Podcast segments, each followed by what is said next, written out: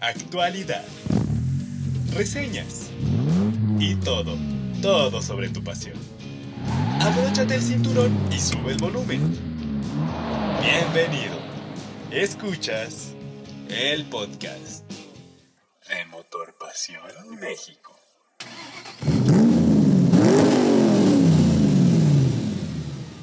Bienvenidos amigos al podcast de Motor Pasión México. Tenemos una edición más, mucha información que contarles esta semana y pues bueno, un programa muy entretenido con todo lo que traemos para ustedes. En esta ocasión pues estamos solos, eh, mi querido amigo Marcos Viró. ¿Cómo estás amigo? Bien, bien, Mau. Muchos saludos amigos a todos ustedes. Gracias por estar en esta nueva edición del podcast de Motor Pasión México. Ahora sí nos dejaron solos, ¿eh? Sí, así es, este, pero no es por nada malo. Aquí nuestros compañeros, en este caso Gerardo, anda por España, ahorita anda en un viaje de, prensa, va a ir a conocer el Mercedes AMG A45. Así que muy seguro en la próxima semana le estaremos contando todos los detalles de este coche. Y por el otro lado, nuestra compañera Stephanie Trujillo anda en una ruta con BMW manejando el nuevo BMW Serie 3 ya armado aquí en México. Entonces, si esta semana está buena, la próxima va a tener muchísimo contenido del que hablar. Qué bueno, y la verdad que envidia ya están, andan por allá, aparte de todo, divirtiéndose, haciendo lo que les gusta, pues andan, andan conociendo nuevos lugares y bueno, ya dejaron atrás la lluvia que ahora sí nos ha tenido, este, pues muy asoleados, ¿no crees? Así es, y también manejando unos coches increíbles. Pero bueno, antes de deprimirnos más con estos temas de la lluvia y cosas por el estilo, empecemos con la información y con la bomba que fue de la semana pasada, casi del fin de semana, la presentación del nuevo Chevrolet Corvette Stingray 2020, el C8. ¿Tú cómo viste este coche, Marcos? Pues, híjole, híjole, Mao. La verdad es que, este, híjole, voy a, igual voy a romper corazones, amigos. Eh, la verdad es que el coche eh, traía mucho, incluso unos horas antes, eh, un, un, día antes me parece, se reveló la parte trasera, que efectivamente fue la, la, la, parte posterior definitiva que vimos en el auto ya presentado. Se me hizo muy, muy bonito el coche. Yo le veo le vi un perfil muy de Ferrari, toda la parte delantera, desde la fascia delantera hasta las salpicaderas posteriores le vi muy Ferrari, la parte trasera es totalmente Camaro, lo cual es bueno porque pues está, está conservando el ADN de la marca. Eh, lo que más me asombró, al igual que a todos, pues fue pues la potencia, ¿no? Está brutal y además el precio, ¿eh? Sí, eso, eso, ese apartado está muy interesante. Y como bien dices, la potencia, pues bueno, para empezar, el Corvette que vamos a tener esta primera iteración, por decirlo de, de, de esta forma, va a llevar un V8 de 6.2 litros. Es un motor que ahora llaman LT2, una especie de evolución del que ya tenía el Corvette de la generación pasada, pero obviamente adaptado para esta nueva plataforma y estructura que lo va a permitir llevar en la parte central del vehículo. Va a desarrollar 495 caballos de fuerza y va a tener 470 libras pie de par unas cifras que no son para nada malas en un coche de este tipo y de esta configuración, que de verdad suena que se va a manejar como pocos coches en el segmento y que además, como bien decías Marcos, el precio que anuncian de aproximadamente 60 mil dólares por la versión de acceso, que son cerca de un millón cien mil pesos, pues la verdad no se me hace nada malo para ese, ese desempeño que nos va a entregar. No, definitivamente no. Y lo cierto es que Mark Rose, el, el CEO de, de, General Motors, pues fue la, la, primera noticia que dio, que definitivamente pues cimbró a todos los presentes, a los miles de, de personas que estuvieron presentes ahí en la, en la develación de este modelo. Eh, no sé cómo le vayan a hacer, la verdad es que es un precio muy, muy competitivo para un auto que hace el 0 a 100 en menos de 3 segundos. Esto va a poner en graves aprietos a modelos de Ferrari, a modelos de Lamborghini y finalmente podría regresar eh, pues a los autos norteamericanos a la palestra de los autos eh, más veloces del mundo que la verdad pues ya le hacía falta, como repetimos, pues un coche que aparte de todo no ha dejado de pues de, ser noticia desde su presentación la semana anterior, porque no sé si ya sepas que, bueno, ya confirmaron que Efectivamente, no va a haber transmisión manual ya para este vehículo. De hecho, esta noticia apenas se dio a conocer el día de hoy. Este Dutch Hutcher, el principal responsable del equipo Corvette, eh, pues ya confirmó que por lo menos en esta generación y no sabemos en cuántas más, la caja manual pues se, se va a quedar en el olvido. ¿Cómo ves? Es un tema ahí medio delicado, ¿no? Porque como bien sabemos, en la parte de desempeño no hay como una caja automática de doble embrague como la que tiene este, este vehículo por lo rápido que es, lo fácil que es de hacer los cambios, por decirlo de cierta forma, pero por el lado de la nostalgia, de las sensaciones de manejo y, y de la historia que lleva el coche, pues sí va a causar muchísimo ruido, o más bien está causando muchísimo ruido el hecho de que ya nos ofrezca con una transmisión manual. A mi parecer, eh, sí, sí me gustan manejar más los coches manuales, pero si lo que de verdad quieres es ese desempeño, pues no hay como una caja automática de doble embrague, pues como la Tremec que ya lleva este vehículo. Como bien decías, este, hace un momento se te hace que tiene muchas líneas de Ferrari, sí concuerdo, tiene ahí algunos trazos que la verdad, no, bueno, no sé más bien distinguirlo entre un Ferrari o una Cura NSX, pero la verdad es que les quedó muy bien el coche. O sea, tiene la identidad de, de, Corvette, tiene todos estos detallitos que lo identifican como un coche americano, pero también ese saborcito europeo que la verdad se me está haciendo un producto muy atractivo y en cuanto empiecen a salir sus cifras en comparativas y demás, pues a ver qué nos espera.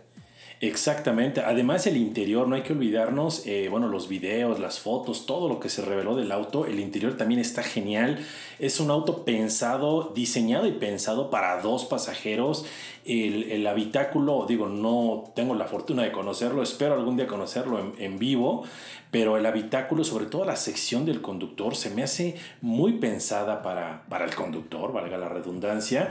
Eh, está como muy envolvente todo, la verdad es que es un deportivo hecho y derecho. Yo creo que Chevrolet está regresando al buen camino luego pues, de las anteriores versiones de, de este Corvette. Sí, la verdad este interior a mí me gustó muchísimo desde el volante que es como trapezoidal por decirlo de cierta forma, que se ve muy bien el nuevo cuadro de instrumentos, una pantalla más grande. A lo mejor lo que no me termina de convencer, no sé si te diste cuenta o a ti qué te pareció, esta como franja de botones que viene en la consola central que se extiende casi casi desde la pantalla hasta el descansabrazos. Esa parte como que no me agradó, pero muy bien eh, lo comentabas hace un momento. Todas estas formas y más son para que el conductor se sienta más envuelto por el coche y esté más involucrado con la acción del, del vehículo. Entonces, por ese lado, la verdad se me hizo un interior muy, pero muy agradable y que, como bien decías, me muero por estar arriba de uno de ellos.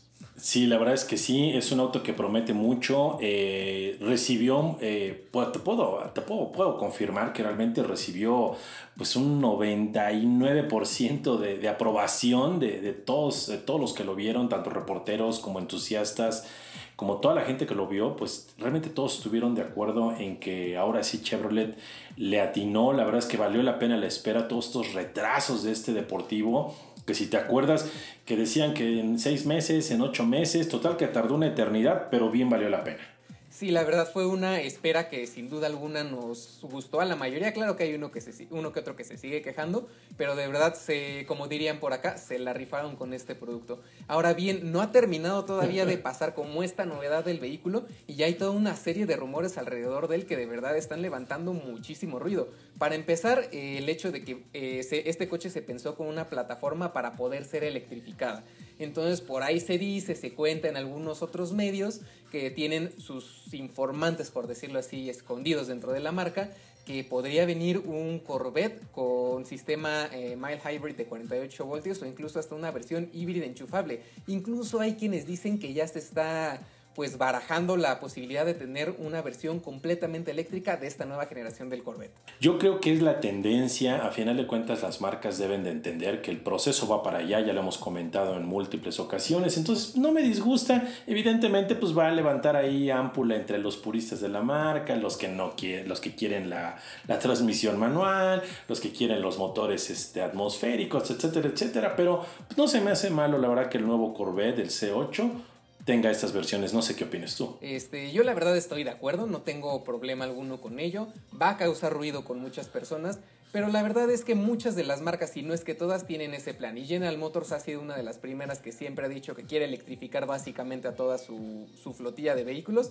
Entonces solamente es cuestión de tiempo que esto pase y solamente habrá que ser tolerantes y también comprobar cómo estos coches pues van a tener niveles de, desempeño pues superiores a los que encontraríamos con un motor de, de combustión interna. Es algo a lo que muchos se resisten, pero una vez que empiezan a conocer ese poder, poco a poco lo empiezan a aceptar. Totalmente de acuerdo. Y bueno, moviéndonos a un, a un campo un poco más terrenal, ¿qué te parecieron los teasers del nuevo Nissan Juke 2020? Sobre todo el último que mostró ya las unidades principales, así como que muy velado, pero pues ya nos da una idea, ¿eh? ¿Qué te pareció? Sí, y es que es un teaser, apenas alcanzamos a notar algunos detallitos como las luces de conducción diurna, tal vez los faros y así un par de líneas extra del vehículo. Y no sé si recuerdas tú, Marcos, pero cuando hace aproximadamente un año, un poco más tal vez, desde que ya estaban esos rumores de que ya venía esta nueva generación del, del Juke, pues bueno, sus diseñadores nos decían que iba a mantener esa esencia tan disruptiva que tuvo el vehículo original cuando se presentó, porque de verdad, cuando salió al mercado, movió completamente a la industria automotriz. Exacto, ¿no? Y aparte, aparte es, un, es un vehículo, es un crossover, es un SUV que, que, sigue causando polémica. Hay muchas personas que están en contra del diseño. A mí lo, en lo personal me agrada mucho. La verdad es que el diseño del Juke original me gusta mucho. Se me hace, como dices muy disruptivo, muy diferente a lo que, a lo que las marcas están ofreciendo actualmente. A mí me gusta, pero sí tiene muchos detractores. De hecho, eh, cuando, no sé si, si viste, bueno, los comentarios cuando publicamos el, el Nissan Juke Ultimate Edition, que ya es la última edición de la presente generación, pues evidentemente los comentarios se dejaron esperar de que, de que bueno, el, el coche no les gusta, que el diseño está muy, muy mal, como en todo, ¿no? Hay, hay, gente que está a favor, hay gente que está en contra. Me llamó mucho la atención, pero a mí en lo personal, repito, a mí me gusta y se me hace muy atinado de verdad que este vehículo conserve pues gran parte del diseño, no se me hace malo. A final de cuentas, si están llegando a la segunda generación es porque Evidentemente ha funcionado. Habrá que recordar que esta segunda generación se va a montar sobre la plataforma CMF de la alianza Renault-Nissan-Mitsubishi, que también ya eh, la la incluyen modelos como el Clio o el Capture. Y respecto a los motores, pues parece ser que igual podríamos tener por ahí un turbo de 1.3 litros que podría entregar entre 140 o 160 caballos. Y evidentemente, volvemos al tema, también habrá variantes híbridas enchufables, o sea que en realidad vamos a tener pues una, un, un nuevo vehículo, un nuevo Nissan Juke bastante atractivo. Así es, eh, la verdad tengo ganas de ya verlo porque es un coche que también como comentabas hace un momentito, a mí me gusta, se me hace ese diseño muy propositivo que llama mucho la atención y no es nada que ver con las demás literal cajitas de, cereal con ruedas que tenemos en el segmento, se me hace súper atractivo. E incluso estas opciones de personalización, de combinar colores y demás, hay algunas que le quedan muy bien y pues sí, rompe con todo lo que conocemos, pero bueno, habrá que esperar un poco más para conocerlo, por ahí se dice que este vehículo podría quedarse solamente en, en Europa. Y a lo mejor, si le va bien por allá y sigue la popularidad de, de este lado del charco, pues también llegar más adelante a México. Pero yo sí creería o sí me gustaría verlo aquí en México y esperemos que se haga. A lo mejor aquí llega con motores más tradicionales como suele pasar cuando hay alguna innovación, pero de que me gustaría verlo por estos lados, me gustaría. Definitivamente, y bueno, no nos salimos del tema y seguimos con esta cuestión de los teasers y ahora pues Ahora con el León, el, prototipo de Cupra que también ya se reveló. ¿Qué te pareció? Se me hace así como que, como que un salto gigantesco, ¿no? Sí y no por cierta parte, porque al inicio creíamos que este era el teaser del nuevo Cupra León, pero no es así. La marca hace unos días también reveló un segundo teaser en el cual nos cuentan que no se trata de este hatchback que todo el mundo, bueno, no todo el mundo, pero la mayoría quiero, se le hace bastante atractivo por sus capacidades, sino que se trata de otro SUV, pero en este caso otro SUV eléctrico para terminarle. Es que están invadiendo, te lo juro. ¿eh? Hemos tenido eh, lanzamientos o noticias de lanzamientos o de futuros lanzamientos, pero qué bárbaro, ¿eh? muchísimos en los, últimos, en los últimos días. Y bueno, este de, de, de Cupra es otro más. Me encanta, eh, vuelvo a repetir, ya lo habíamos, incluso lo mencioné, se lo mencioné a Steph y a Gerardo la semana pasada. La firma lumínica de Cupra me puede encantar. Esta parte posterior que se alcanza a ver en el teaser deja entrever que va a ser a todas luces, pues en un SUV coupé. Así es. Que va, que va, pues va a venir a, rellenar el segmento. Un segmento que yo creo que en algún momento va a implosionar. ¿eh? Ya todas las marcas están yendo para allá. Yo siento que va a llegar un momento en que se va a sobresaturar esta cuestión de los SUV. No sé qué opinas tú. Sí, este diseño coupé que está inundando por todos lados y también otro detallito y otra como anécdota que tenemos es que muchas veces en los comentarios de redes sociales, del sitio, en todos lados nos preguntan por qué no hablamos tanto de sedanes, de hatchbacks, de convertibles o un coupé tradicional, pero es que ahorita la industria el único que está presentando sobre lo que se está enfocando son los SUV y es lo que más da tema. Entonces, pues bueno, es toda una corriente que está llegando, que está creciendo. Incluso este Volkswagen también por ahí está queriendo crecer su, su oferta de SUVs. Y sí, yo creo que en algún momento van a haber tantos o va a ser tan común que van a empezar a perder este como halo de de sorpresa, ¿no? exacto, de, ser tan diferentes, por decirlo de alguna forma, tan populares, que tarde o temprano algún otro tipo de carrocería empezará a volver a llegar a ser la favorita. Totalmente de acuerdo, Mao. Y bueno, retomando el tema de este, de este misterioso prototipo que se, presentó hace unos días, este video que lo pueden ver precisamente en nuestro sitio motorpasión.com.mx. Bueno, este será otro lanzamiento, amigos, que será develado en el Auto Show de Frankfurt, ahora a, a realizarse el próximo mes de septiembre. Y vuelvo a repetir lo que mencioné la semana pasada, que va a ser un Auto Show repleto, cargadísimo de muchas sorpresas. La verdad es que las marcas están yendo con todo, ¿eh? con todo. Realmente promete, promete ponerse, pero de lujo este salón automotriz. Sí, nos van a tener escribe, escribe, escribe y produciendo todo tipo de cosas, pero qué bueno la verdad, porque siempre se agradece que tengamos muchas innovaciones. Y para seguir platicando, pasemos ahora a la prueba de la semana. En esta ocasión nos subimos y estuvimos manejando al Renault Sandero RS, el Renault Sandero Renault Sport, que meramente es un pequeño hatchback deportivo, más bien un Pocket Rocket que tiene un manejo muy interesante, súper divertido, pero que en algunos lados se siente ya retro este coche. ¿A ti qué te parece este, este vehículo, Marcos? El modelo en particular, el que tuvimos oportunidad de probar aquí en Motor Pasión México, se me hizo agradable. La verdad es que sí, ya es un como, yo siento que ya es un diseño que ya sí se está viendo ya medio pasadón de moda. Lo cierto es que todos los detalles, como, como aplica para esta versión, los detalles deportivos le van bastante bien. Me gustaron los rines en color negro, esos gráficos laterales, la doble salida de escape cromado. La verdad es que se ve, se ve bastante bien, rines de 17 pulgadas, bastante bueno, sin faltar desde luego pues la cuestión aerodinámica, ¿no? del aleroncito colocado sobre el portón posterior. Se me hizo muy agradable. El interior, híjole, ese sí le siento como que a Renault le faltó un poquito, ¿no? De meter un poco más de, de detalles deportivos. Lo siento como que más bien un modelo de serie, no sé qué opinas tú.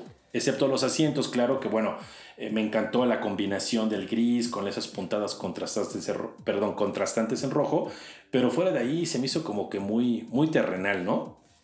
Sí, la verdad, eh, yo creo que parte de esto que mencionas del interior es justamente el hecho de que ya es un modelo relativamente viejo, y que afortunadamente, esto también lo contaba Renault, que pronto va a llegar una actualización, pues Dacia ya presentó la actualización o el facelift que le van a dar justamente al Sandero y esperemos que también llegue pronto y traiga novedades en el interior. Y retomando este tema de la calidad de materiales y cómo se siente por dentro, pues si todo lo que te vas a encontrar y vas a tocar son plásticos duros. Algunos brillan mucho, por ejemplo los del tablero, y no es como la mejor percepción de calidad que tengamos en algún, en algún modelo. Pero afortunadamente estos detallitos de Renault Sport como una plaquita que tenemos en el mismo volante, las costuras en color rojo y demás detallitos hacen que se vea muy bien el vehículo. Y claro que sí, en el interior lo más destacable son esos asientos de tipo cubo que agarran muy bien a los costados, pero esto lo platicaba también con Gerardo y a él también se le hizo un poco extraño que ninguno de los dos, a pesar de que somos un poquito de estaturas distintas, pudimos encontrar una posición cómoda de manejo, pues sentíamos que el asiento del conductor como tal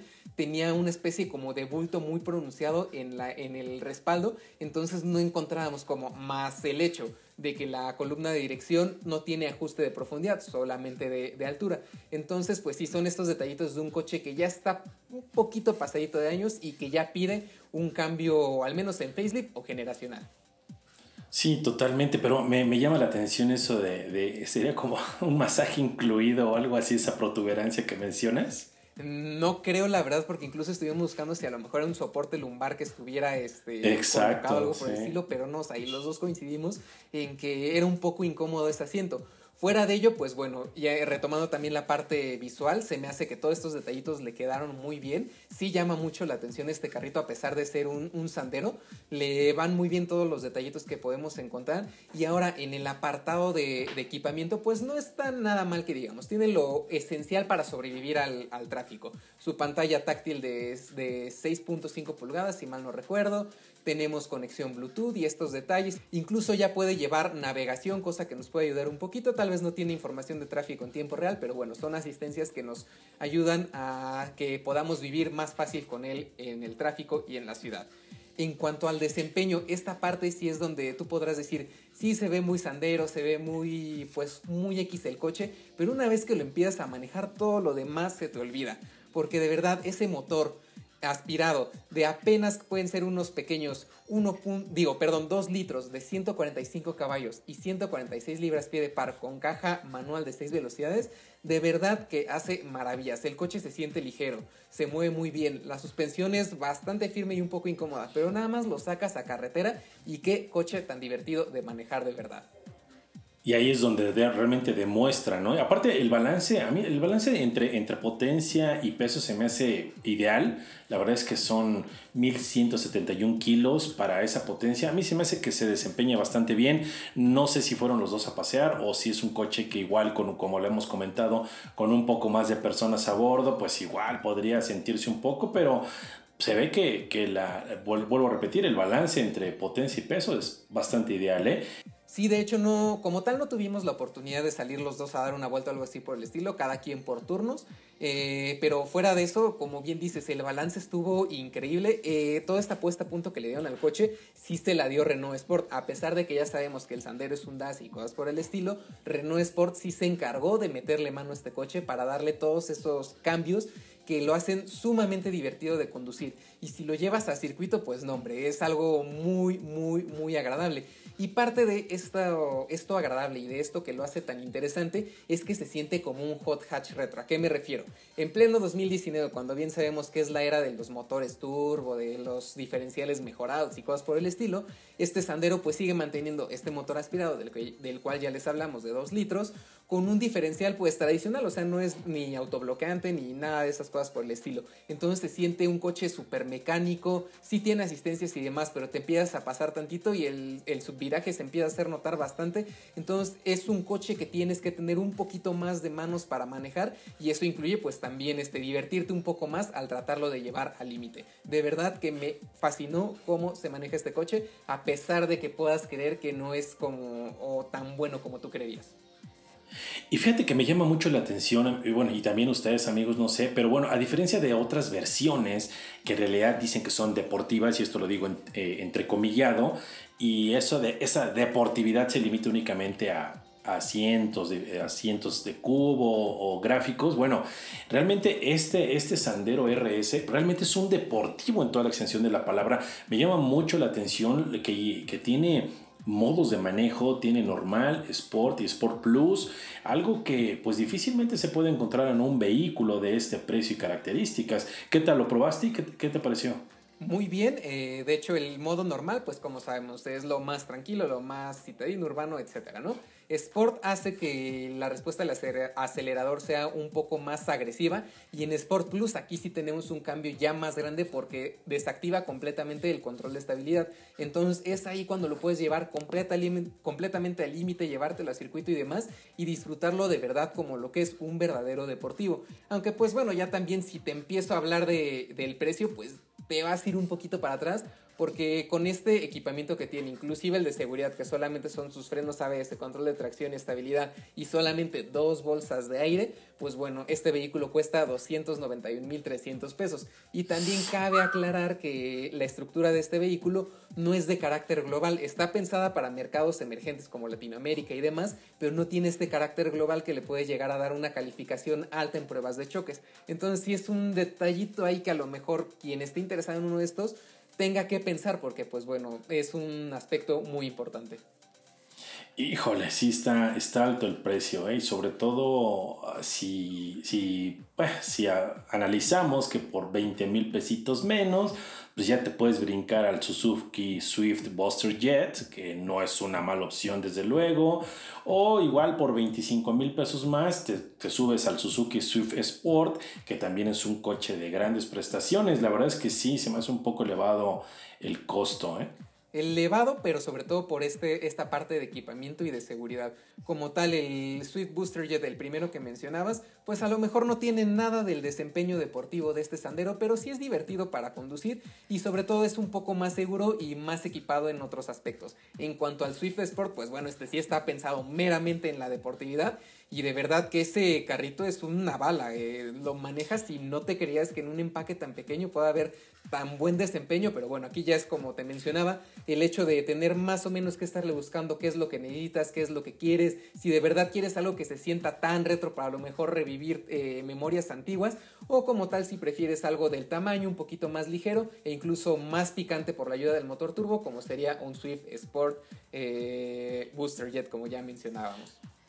O sea que en realidad el, coche eh, pues es un, es un buen elemento, es una buena opción deportiva. Aquí el único tache para Renault pues sería la cuestión de la seguridad, dos bolsas de aire nada más y además no hay que olvidar que bueno, este vehículo se llevó una estrellita solitaria con Latin NCAP. ¿eh? Sí, es un detallito que sí tienes que tener muy en mente.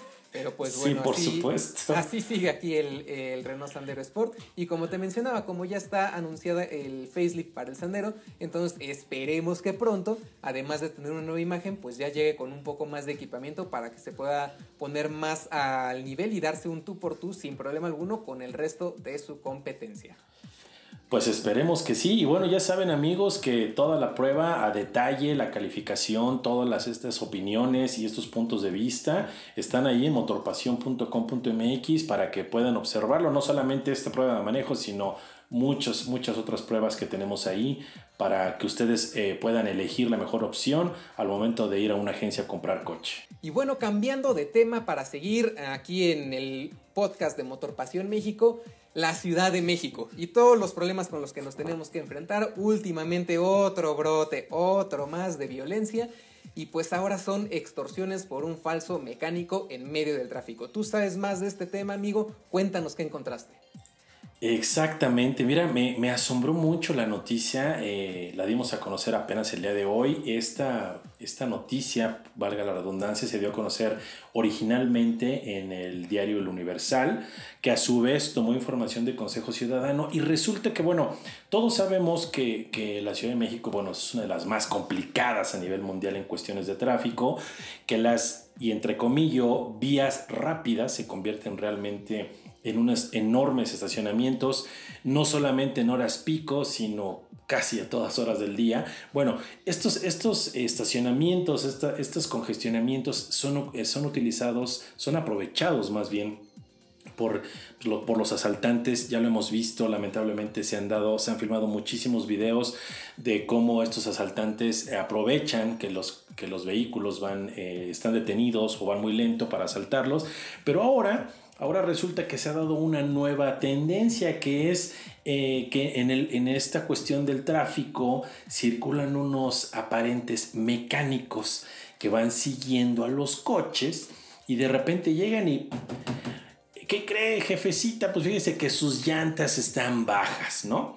Y resulta que la, eh, que la persona se baja, en este caso, bueno, Consejo Ciudadano afirma que las principales víctimas de estos malvivientes son eh, son mujeres y personas de la tercera edad. Total que se bajan y descubren que efectivamente las llantas están bajas. Entonces, esta situación es aprovechada por estos malvivientes, por estos malhechores, para ofrecerle pues que le van a ayudar a reparar el auto. Es en ese momento, Mao, cuando llegan otros cómplices, se habla de que, de que esta, este ilícito lo cometen entre tres y cuatro personas y se reúnen y entre todos como que convencen a la persona para repararle el auto ahí. No se especifica cómo, pero bueno, hay dos opciones. Según dice la nota, te lo pueden reparar ahí mismo en el lugar o bien te llevan a un, eh, vuelvo entre comillas, a un taller donde te arreglan ese desperfecto. Pero eso no es lo peor.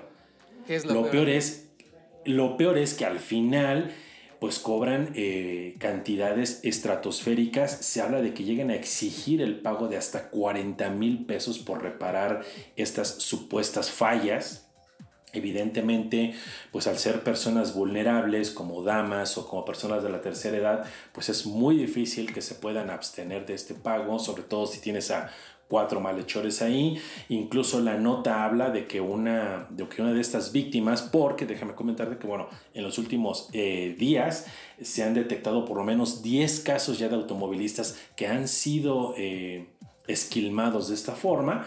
Uno de ellos pues mencionó que incluso tuvieron la cachaza estos fulanos de llevarla al cajero automático para que sacara el dinero, imagínate nada más. O sea, estamos de verdad, pero en el hoyo, como bien dirían, y eh, continuando con este tema, las alcaldías o las delegaciones, como antes se les decían, las que más sucede son la Gustavo Madero con el 30% de los casos, Coyoacán con el 20%, Benito Juárez también con 20%, Miguel Hidalgo y Venustiano Carranza con el 10%. Pues sí, este, así como hay quienes buscan innovar para hacer el bien, estas ratas también se la viven innovando para ver de qué manera nos pueden afectar y pues sacarnos dinero. Entonces, amigos que nos están escuchando, ya saben siempre con mucho cuidado, si alguien se les acerca a decirle algo así, no se detengan inmediatamente y se bajen, traten de verificarlo de alguna forma más segura, a lo mejor no se entrando a un centro comercial si está cerca o algo por el estilo, donde haya más gente y eviten detenerse así en, en la vía pública o en cualquier calle, porque pues bueno, este tipo de cosas les podría pasar a cualquiera. No, y mira, Mau, la verdad es que de, ser víctima de estos malhechores, de estos malvivientes, pues preferible mejor si se da el caso, porque la nota incluso comenta que, bueno, de alguna manera estos fulanos eh, colocan clavos, colocan tachuelas o algún objeto similar para bajarle eh, las llantas a los autos y son a los que van siguiendo, ¿no? Entonces, en este caso, amigos, pues lo recomendable es que, pues si está baja la llanta, pues ni modo, eh, preferible mejor perder una llanta que puede costar, no sé, mil, mil quinientos, dos mil pesos a ser esquilmado por estos sujetos. Entonces, si ven que el vehículo está bajo, la verdad, sálganse de donde estén, traten de llegar, como dice Mao, a un lugar con mayor seguridad y ahí verifiquen todo y sobre todo no les sigan la corriente porque estos fulanos pues evidentemente se aprovechan de la necesidad, de las emergencias para hacer de las suyas. Así es, entonces pues a tener mucho cuidado en cualquier lugar que estemos circulando, ya sea la Ciudad de México o cualquier otro estado, hay que estar siempre bien atentos. Vámonos con una nota un poco más del espacio, por decirlo así. Pues Toyota se quiere ir a la luna, ¿tú cómo ves?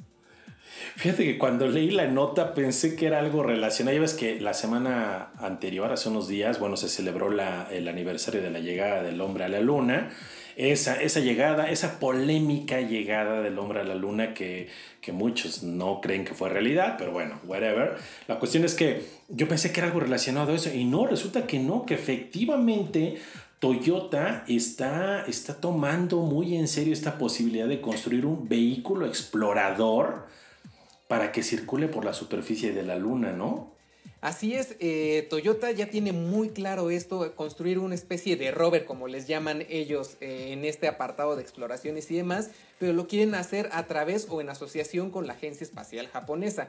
Este vehículo va a poder ser tripulado, va a tener una autonomía que de verdad es sorprendente, de más de 9.000 kilómetros de autonomía, gracias a las celdas solares y también a las pilas de hidrógeno. Entonces estamos hablando que básicamente este vehículo va a poder dar y dar y dar y dar vueltas en la luna sin problema alguno gracias a esto y va a estar equipadísimo con todo tipo de cosas para hacer pruebas, para recolectar eh, cosas que se encuentren por allá en la luna. Y la meta de esta misión es llegar o más bien llevar este vehículo a la luna en 2030 y el desarrollo ya está empezando a partir de este año. Wow, eso sí es increíble. La verdad es que, aparte digo, las fotos se ve sorprendente, se ve, evidentemente se ve como un vehículo lunar, porque os digo, si ustedes no lo conocen, amigos, los invitamos a que visiten motorpasión.com.mx. Ahí se van a dar cuenta de este vehículo que tiene, pues, evidentemente, seis ruedas. Eh, la marca afirma que va a tener una, longitud de aproximadamente 6 metros eh, con 5.1 de ancho y 3.6 de alto. La verdad es que el vehículo se ve, pues sí, efectivamente como un vehículo para el espacio exterior. En el interior eh, eh, se, espera que tenga un espacio para llevar a dos astronautas que tendrán también la facilidad de, tener un laboratorio interno ahí en el vehículo para poder hacer todos estos estudios Y pues bueno, la verdad es que se, aprecia bastante bien. Yo, eh, muy independientemente de todo, y eso es un punto de vista muy personal, yo siento que antes de pensar en ir a otros planetas, yo creo que, o a nuestro satélite natural, yo pienso que todavía aquí en la Tierra hay muchas cosas que hacer para resolver los graves problemas de contaminación y todo esto que tenemos. Pero bueno, la idea de Toyota es bastante... Eh, aceptable, muy respetable además de todo y pues esperemos, esperemos, la verdad es que esta, Imagínate, imagínate que, que, en algún momento, Mao, lleguemos a tener vehículos que logren una autonomía de, de casi 10.000 kilómetros aquí en la Tierra. ¿Te imaginas lo, fabulantástico, como dice por ahí Homero Simpson? Tener un, un vehículo que tenga una autonomía de casi 10.000 kilómetros. Sería así como que un sueño hecho realidad, ¿no? La verdad sí, porque para cómo están los precios de la gasolina y por ejemplo hace poquito que, o la semana pasada como les comentó Gerardo seguramente, cuando probamos, probamos Cheyenne y todo lo que se comió de gasolina, pues híjole, pensando en estas autonomías de más de 9000 kilómetros parece un milagro, pero pues algo nos dice que como va avanzando la ciencia y la tecnología, pronto lo vamos a ver y ojalá sea en esta vida. Bueno, y hablando, Mao, de, de cuestiones de autonomía y de vehículos eléctricos y todo, cómo te cayó la nota de que Nissan ya está preparando el Kicks e-Power y que ya viene en camino. Pues sí, se me hizo algo extraño porque a lo mejor de todos los coches de Nissan que a lo mejor tú pensarías que podrían llevar un desarrollo de este tipo, pues el Kicks no es como que el primero que te venga a la mente, ¿no? Pero pues bueno, se trata de un vehículo de rango extendido, esto que quiere decir que no es como tal un eléctrico como podría ser un Tesla Model 3 o algo por el estilo, un Chevrolet Bolt y cosas por, por lo demás, sino que se trata de que es un coche que tiene dos motores, uno eléctrico y uno a gasolina. En este caso, el motor que se encarga de impulsar al vehículo, de mover las ruedas y demás, es el motor eléctrico. Pero este motor a gasolina solamente se enciende cuando las baterías se quedan sin carga. Es decir, este Kicks podremos llevarlo, no sé, a lo mejor a un centro comercial o ahí mismo en tu casa, lo conectas y se empieza a cargar. Digamos que llega al 100% de su autonomía, pero vas manejando, haces un viaje largo y te quedas sin carga. En ese momento se prende este único motor a combustión de más o menos 1 litro o 1.2 litros y lo que va a hacer es funcionar como un generador para cargar las baterías y que este motor eléctrico, pues bueno, siga moviendo el vehículo. Para no hacerles el cuento tan largo o más largo de lo que ya lo estamos haciendo, el rendimiento se va a quedar aproximadamente entre los 30 y 32 kilómetros por litro. Una maravilla de consumo, ¿no crees, Marcos? Sí, totalmente de acuerdo. Y aparte, amigos, hay que, hay que recordar algo. Este, esta noticia no viene de, no viene del, del, este, del lavadero ni de la lavandería. En realidad es una, es una declaración que hizo Marco Silva, el director de Nissan en Brasil, a los colegas de Motor One. Y él fue el que mencionó que esta tecnología de e-Power, eh, este nuevo vehículo se, va a fabricar allá en, en, Brasil. Y para los que estén, para los que no lo recuerden, bueno, hay que, hay que tomar en cuenta que no sería la primera variante e-Power.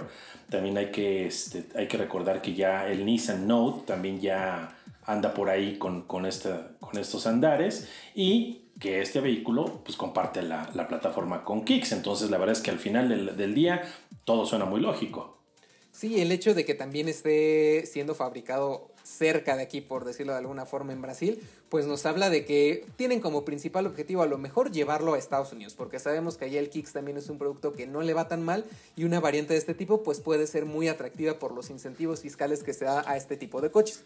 Pero México también podría ser una, una solución, o más bien podría ser una buena solución para México, porque si bien tenemos al Leaf, que es un poquito caro, tal vez este Kicks de rango extendido pueda ser un poco más barato, pero eh, sería una cosa de esperar un poco de tiempo para verlo.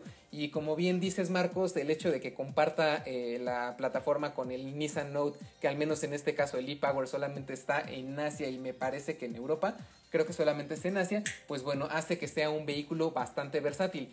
Y esto es nada más suponiendo, ¿no? Si comparte la plataforma con Note y con Kicks, ¿crees que algún día podremos ver tal vez un Versa con esta tecnología? Sobre todo ahora que viene la nueva generación. La verdad es que sí, no lo veo nada descabellado, como lo mencionamos en un principio, Mao, pues toda la, tendencia de la industria automotriz va para allá, para la, motorización híbrida, para la motorización eléctrica, entonces a mí no se me haría nada, nada descabellado. Sobre todo hay que, hay que recordar en este caso, amigos, que bueno, eh, muchas marcas, por ejemplo, eh, Bentley ya, ya mencionó que ellos, independientemente de de que van a desarrollar algún vehículo eléctrico, eh, ellos ya, ya prometieron que para, para, el año 2023 van a tener una variante híbrida de cada uno de sus modelos de catálogo. Entonces, esto sí podría ser muy atractivo para otras marcas, por ejemplo, como Nissan, que dijera, ok, tengo mis eléctricos, tengo mis híbridos puros, desarrollados específicamente para ser híbridos o para ser eléctricos, pero además cualquier modelo de mi gama ya tiene su variante híbrida, en este caso pues el Versa, ¿no? Sería algo muy, muy, muy interesante de ver y algo que sería también súper competitivo para la marca en muchísimos mercados, pero la cosa sería tal vez esperar un poquito más para que el costo de desarrollo de este tipo de, energías alternativas o más bien de vehículos de propulsiones alternativas, pues se puedan desarrollar de una mejor forma y también tener unos costos un poquitito más bajos. Pero la verdad, ya viéndolo así como comentábamos que comparten Note, Versa, Kicks y bueno, todos los demás vehículos que podemos encontrar en estas marcas, se me hace que antes de lo que pensamos o de lo que creíamos, vamos a empezar a ver todo tipo de híbridos en todos los segmentos a precios no tan elevados. Sí, totalmente de acuerdo. Aparte hay que, hay que recalcar amigos que bueno, esto del, Nissan Kicks y Power, eh, de acuerdo con Marco Silva, pues está programado para llegar en el 2021. Realmente ya es muy poco tiempo. O sea que si se presenta el vehículo en ese año, tal vez para el 2022 mediados del 2022 finales, pues igual, ¿no? Lo podríamos ya tener aquí en nuestro país. Así es, e incluso a lo mejor con una generación nueva, ¿no? Porque ya parece esos, eh, temporalidad de esos años ya el Kicks va a ser un vehículo un poco viejo, entonces solamente habrá que esperar a ver cómo viene. Ya hablamos de que viene un Juke eh, híbrido enchufable y cosas por el estilo, entonces ¿por qué no también su hermano menor? Y pues bueno, hasta aquí llegamos con el podcast de Motor Pasión México para esta semana. Les recordamos que pueden leer cada una de las noticias de las que hablamos hoy en nuestro sitio en www.motorpasion.com.mx. También nos pueden seguir en nuestras redes sociales, en Facebook nos pueden encontrar como arroba Motorpasión México en Twitter también nos pueden encontrar como arroba motorpasionmex y en Instagram también como arroba motorpasionméxico. Eh, me acompañó en esta ocasión Marcos Viro. Pues muchas gracias Mau, de verdad, y pues me dio mucho gusto compartir micrófonos el día de hoy contigo. Gracias Marcos, también fue un gustazo estar aquí con todos ustedes. Les recordamos un adelanto de lo que tendremos la próxima semana, sobre todo este lanzamiento del Mercedes AMG A45 que anda cubriendo Gerardo por allá en España y también todo lo que se vaya generando en estas semanas. Yo soy Mauricio Juárez, esperamos que les haya gustado este podcast y nos vemos hasta la próxima.